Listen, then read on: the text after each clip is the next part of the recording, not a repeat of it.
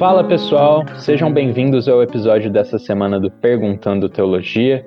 Eu sou Rafael Ladeia e hoje eu tô aqui com o professor na área de ensino bíblico e teólogo Tiago Jordão. Tudo bem, Tiago? Fala, Rafinha. Tudo bem, graças a Deus. E você, como está? Tudo certo? Tudo certo também, Tiago. Então vamos direto para a pergunta dessa semana.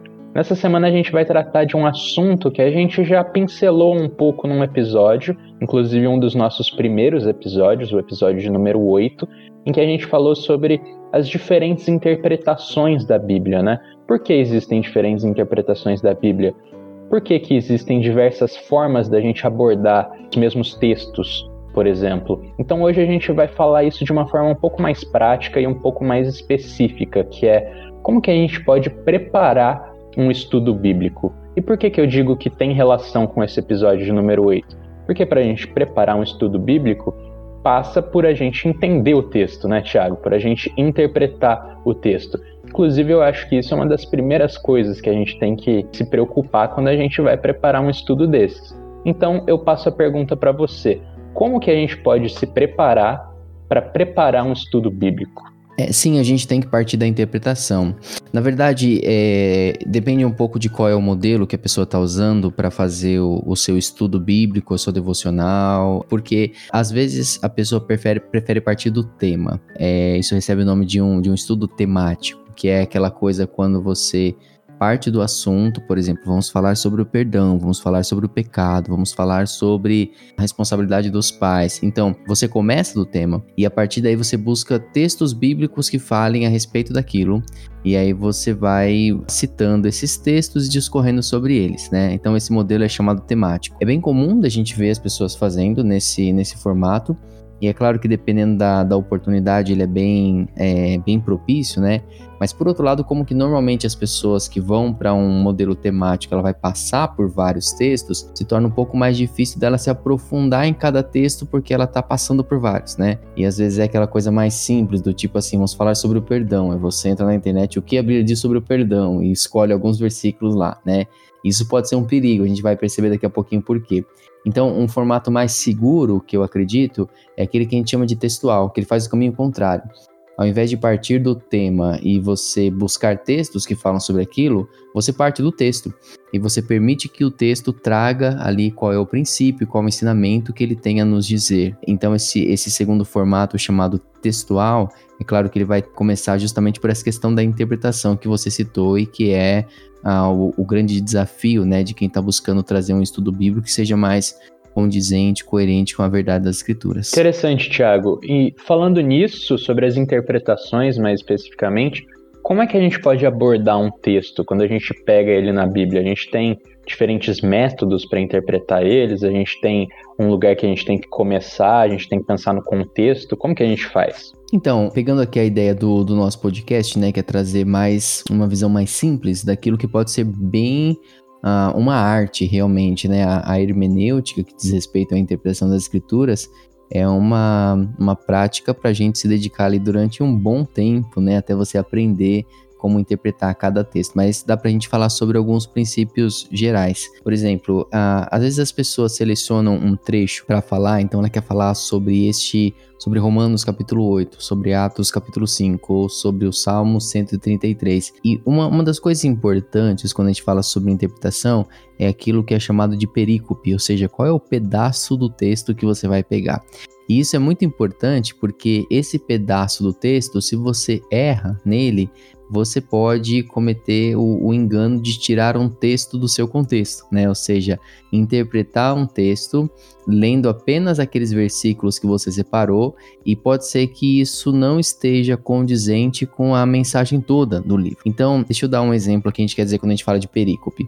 Quando você vai pregar em um salmo, você normalmente precisa, para você entender bem o, o contexto ali, você precisa do salmo todo. Então, você vai precisar de todo o conjunto de versículos que formam um salmo para você pegar qual é o trecho ali, né? Você não precisa, se você vai fazer um estudo no Salmo 23, você não precisa estudar o Salmo 22 nem o 24, o 23 basta, mas você tem que estudar o 23 inteiro. Quando você vai para Provérbios, por exemplo, Provérbios é uma seleção né, de ditados, de sabedoria, em que de fato cada versículo você percebe que ele não tem relação necessariamente com o anterior e o posterior. Então, se no Salmo é o capítulo todo, em Provérbios é cada versículo, né? Cada versículo ele serve como uma perícope, ou seja, você poderia montar um estudo a partir de um versículo só de Provérbios, ou mais de um versículo que falam sobre o mesmo tema, mas a questão é, cada versículo você, ao estudá-lo, é, já está estudando uma unidade que tenham um mesmo assunto ali.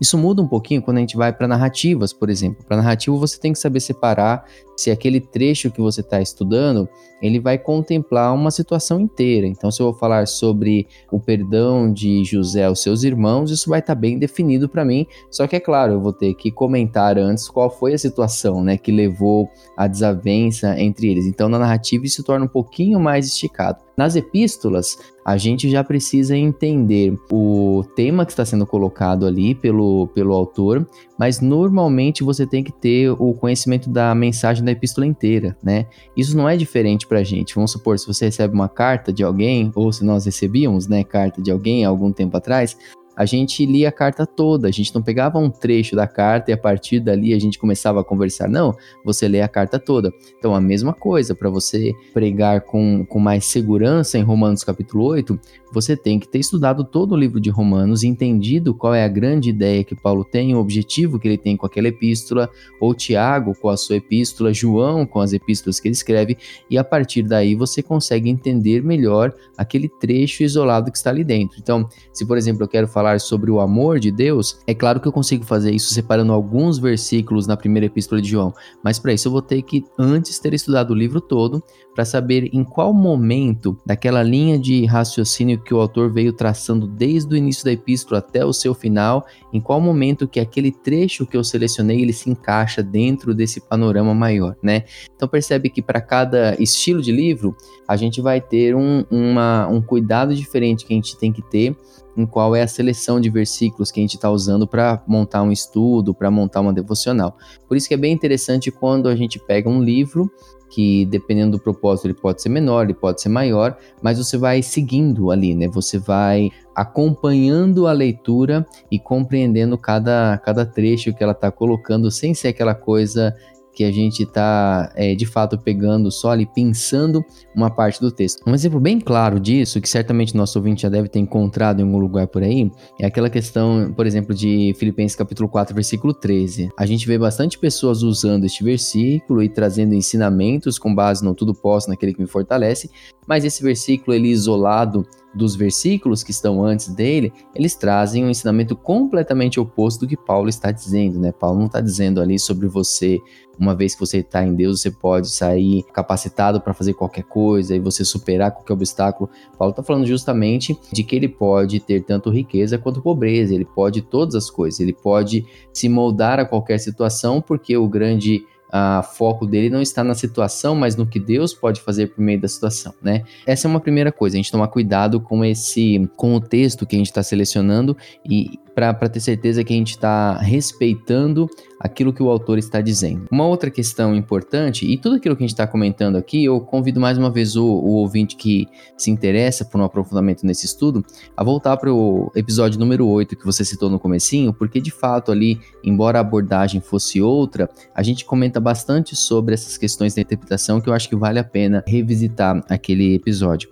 Mas uma outra questão interessante é a gente entender que, às vezes, dentro desse estudo que você vai fazer, você vai encontrar algumas palavras que você percebe que elas são muito importantes ali, ou que elas requerem um estudo um pouco maior. Você não precisa necessariamente estudar palavra por palavra, mas algumas palavras que elas são muito importantes no texto, vale a pena você usar algumas ferramentas que tanto você pode ter livros sobre isso, mas na internet também tem bastante recurso interessante, desde que você use sites confiáveis para, por exemplo, se eu estou explicando sobre a cura de Naamã, é importante eu entender o que era a lepra naquele tempo, qual é o sentido que uma pessoa leprosa passava para a sociedade, o que, é, o que isso mudava na vida dela, né? Que tipo, é, era só uma doença, era uma doença muito grave, ou era uma doença que trazia implicações no, no relacionamento social, na visão religiosa que tinha sobre aquela pessoa. Então, tudo isso é muito importante. Se eu estou estudando um texto de, de de Tiago, eu preciso entender o que, que Tiago quer falar com obras, porque senão a gente vai falar que Tiago está dizendo coisas que na verdade ele não está.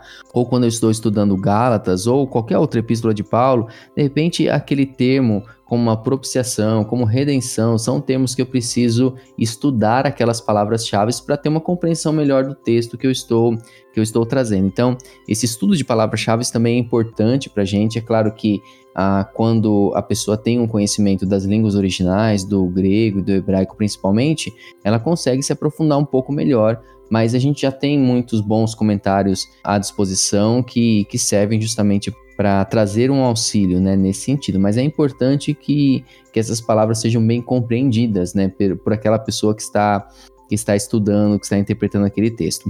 Uma outra coisa interessante também é a gente ter uma noção boa do contexto, não só do livro, mas do contexto cultural em que aquela obra é escrita. Volte e meia a gente fala sobre isso aqui, né? Você estudar a Bíblia, você estudar um livro milenar em uma cultura oriental, ou seja, é, é, é, muito tempo longe da gente, é uma cultura muito diferente da gente, são idiomas diferentes.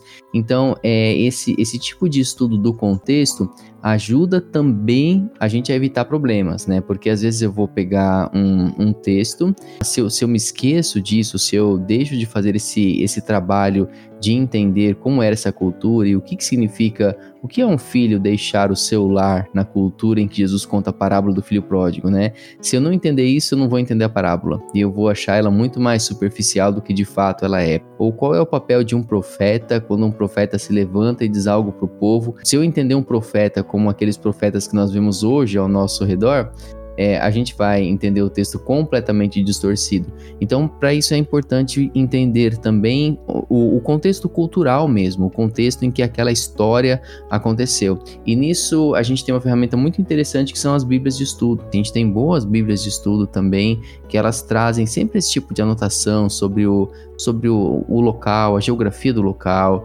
o antecedentes históricos, como aquilo se relaciona com outros eventos que estão acontecendo ao redor do mundo. Então, uma boa Bíblia de estudo ela também ajuda nesse sentido. Então perceba, são ferramentas que no final das contas eles não estão fugindo tanto de outras outras questões que a gente tem ao interpretar qualquer outro texto, né? A gente também precisa fazer isso com qualquer outro texto que a gente tem que trazer uma boa interpretação dele. Mas tudo isso, o grande objetivo dessa interpretação é, é, a gente entender uma chave que eu acho que ela passa despercebida das pessoas às vezes quando nós queremos pular etapas. Ou seja, eu quero, por exemplo, ler o Salmo de número 23, e é claro que o Salmo 23 é a palavra de Deus, e a palavra de Deus é viva, é eficaz, ela, ela, é, ela é atualizada para os meus dias. Mas aí eu quero pegar aquele salmo e já trazer diretamente para minha vida. E a gente tem que entender que existe um processo a mais aí no meio, ou seja, eu preciso entender que embora a Bíblia seja a palavra de Deus, ela é escrita dentro de um contexto, dentro de um momento da história. Então eu preciso entender o que o salmo significava para aquelas pessoas que estavam ouvindo, para quem está escrevendo, para aqueles que estão cantando aquela melodia do salmo, para a partir daí eu entender quais são os princípios que estão presentes aqui. E são esses princípios que nós aplicamos na nossa vida. Eu acho que o maior erro que nós temos hoje, Rafinha, nessa questão de interpretação, é as pessoas aplicarem para as nossas vidas o texto e não o princípio do texto, entende? que eu quero dizer com o texto e o princípio do texto? Às vezes uma pessoa ela vai, ela abre ali nos profetas, ela busca ali uma palavra de consolo para ela, né? Então ela vê Jeremias falando, né? Olha, quando você voltar do cativeiro, e aí ela quer falar, bom, eu tô no cativeiro e, e quando eu voltar, mas e, isso dificilmente vai ser uma boa interpretação, porque ela não tá no cativeiro. E de repente Deus está falando pro povo, vocês vão voltar daqui a X anos do cativeiro, e ela tá achando que daqui a X anos ela vai sair desse cativeiro da vida dela. Perceba, não é uma coisa que tem qualquer sentido isso. Então, qual é o grande exercício que nós temos que fazer? Ler o texto do profeta, entender o que Deus está falando para aquelas pessoas naquela época, que tipo de ensinamento isso trazia para aquelas pessoas naquela época, e a partir daí eu consigo aplicar na minha vida esses ensinamentos, esses princípios. Aí sim eu estou tratando um texto de modo adequado, respeitoso e perceba, a palavra de Deus continua sendo viva, ela continua sendo importante para os nossos dias é, mas eu estou usando essa importância de um modo respeitável e fazendo isso de um modo com uma interpretação muito mais correta, segura e que vai me ajudar a entender aquilo que a palavra de Deus está dizendo, como de fato ela está dizendo. Sim, Thiago, justamente isso é uma das coisas mais importantes, né? Muitas vezes a gente pega só o texto, levando em consideração o contexto da época, não levando o contexto de hoje em consideração, ou muitas vezes a gente interpreta errado.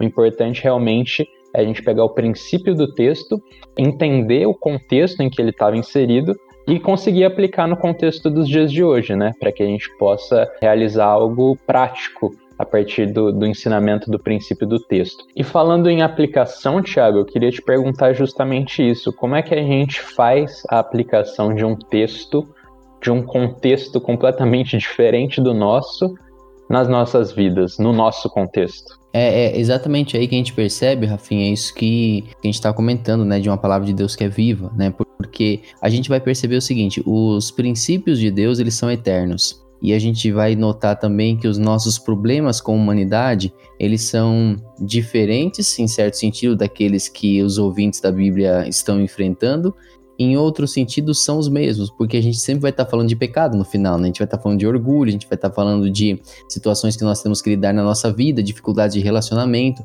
Então é aí que se aplica. Então, o, uma vez que o, que o leitor conseguiu interpretar o texto, compreender o texto e extrair do texto quais são os princípios que estão ali, ele, ele busca então a pergunta, ok, como que esses princípios podem ser úteis na nossa vida hoje? Porque eles podem. E aí entra um outro exercício, né? Se o primeiro foi ler a Bíblia, o segundo agora é, é ler o jornal, né? Que é saber ler os nossos tempos, saber ler o conflito que as pessoas estão vivendo nos nossos tempos, porque a partir daí é que nós vamos descobrir como aquilo que a Bíblia está dizendo responde aos anseios que o nosso mundo tem hoje. E a gente consegue fazer as duas coisas, porque, de novo, aquilo que Deus traz como princípio é eterno e o nosso problema com o pecado é o mesmo desde Gênesis 3. Então, nós podemos estar em uma cultura completamente diferente, com situações completamente diferentes, inimagináveis no tempo bíblico, mas essas situações elas são apenas expressões diferentes de um mesmo problema que é o pecado, né? Então, no final, a gente sempre vai estar falando sobre o pecado, a solução que Deus apresenta e como que o evangelho responde aos anseios que o coração do homem tem. E é até legal porque nesse sentido a gente percebe que quando você faz esse caminho, o seu estudo ele se torna evangelístico. Ele se torna evangelístico porque ele está apresentando a solução que o evangelho traz ao problema do pecado do homem. E aí, mesmo uma mensagem ou um estudo, uma devocional que você prepara para cristãos, ela é, ela é aplicável também para não cristãos, porque ela vai mostrar a solução que o evangelho traz para os conflitos que a humanidade vive. Muito legal esse tema, né, Tiago? Bom, pessoal, a gente fica por aqui. A gente pode explorar esse tema em outros episódios, se vocês quiserem. Vocês podem mandar suas perguntas por meio do nosso Instagram, por meio do nosso YouTube. Vocês podem interagir nas enquetes que a gente faz toda semana. E assim a gente vai ter uma ideia melhor do que os ouvintes querem que apareça aqui nos nossos episódios. Então é isso, pessoal. Queria agradecer a presença de todos vocês e até o próximo episódio.